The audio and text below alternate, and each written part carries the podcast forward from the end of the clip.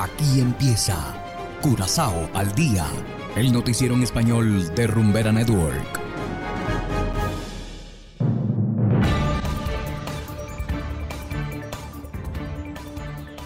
Muy buenas tardes, estimados oyentes de Rumbera Network 107.9 FM. Igualmente saludamos a quienes nos escuchan en formato podcast a través de noticiascurazao.com. Hoy es jueves 13 de abril de 2023 y a continuación los titulares. Aerolínea Láser anuncia fecha de reanudación de sus vuelos a Venezuela. Impuesto de circulación de vehículos podría ser abolido el próximo año. Indignación por sentencia contra joven que mató a su padrastro. Y en internacionales, Estados Unidos insta a los gobiernos del mundo a apoyar la causa ucraniana para mantener y reconstruir el país. Esto es Curazao al Día con Ángel Van Delden.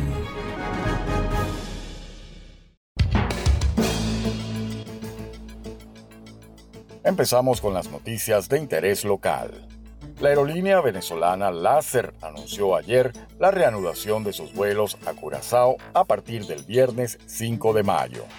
Láser volará desde Caracas al aeropuerto Jato y viceversa dos veces por semana.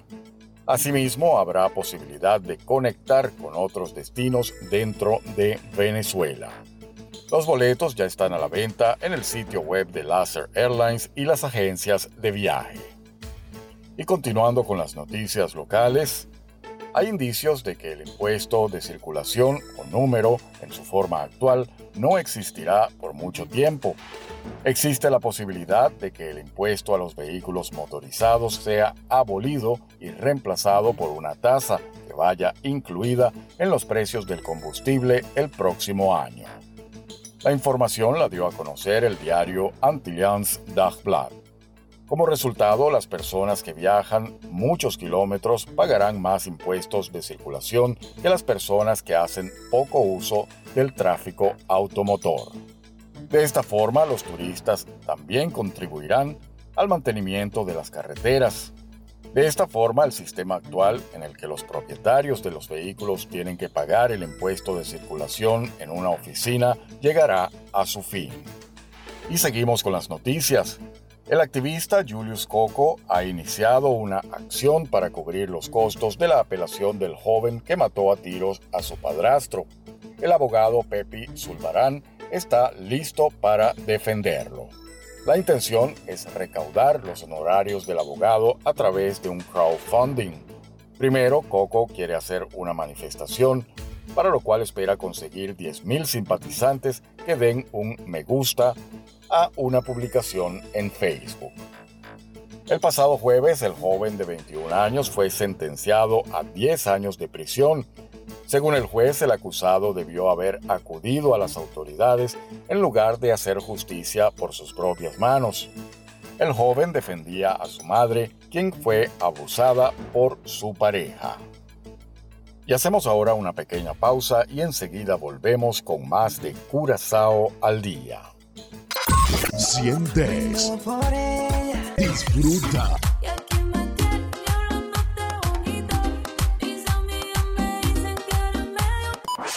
Si no lo escuchas aquí, no existe. No existe.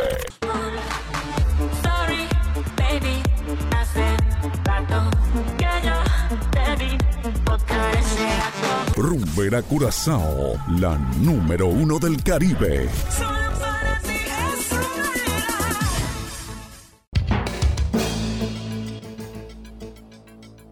Continuamos ahora en el ámbito internacional.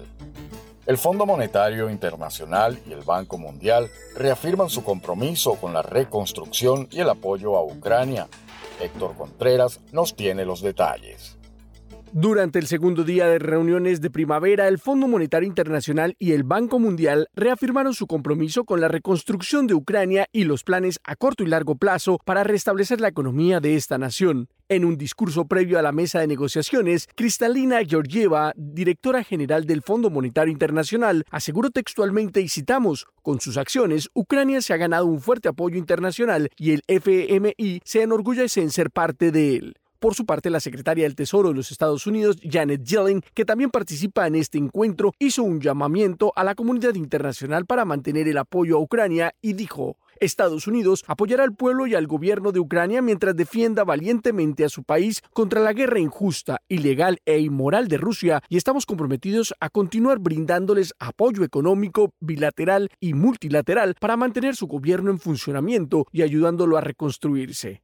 En una de las intervenciones más esperadas de la segunda jornada, el presidente de Ucrania, Volodymyr Zelensky, quien participó virtualmente del evento, agradeció la ayuda internacional y destacó que hasta hoy se necesitan cerca de 500 mil millones de dólares en los próximos 10 años para la reconstrucción de Ucrania, una cifra que aumenta con cada día de guerra. Además, el mandatario ucraniano describió la difícil situación que enfrenta su país, no solo en el aspecto económico. Uh, Ucrania vive actualmente una tormenta de emociones. Ayer se dio a conocer un brutal video del asesinato de nuestro soldado a manos de los invasores. Él fue decapitado y lo más aterrador es que las fuerzas rusas están orgullosas de su capacidad para matar.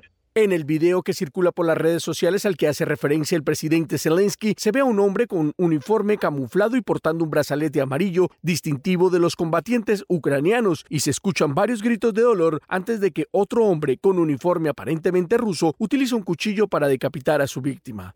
Héctor Contreras, Voz de América, Washington. Y de esta manera, estimados oyentes, llegamos al final de Curazao al Día. Trabajamos para ustedes Saberio Ortega en el control técnico y ante los micrófonos Ángel Van Delden. Tengan todos una feliz tarde y será hasta la próxima. Aquí termina Curazao al Día, el noticiero en español de Rumbera Network, 107.9 FM.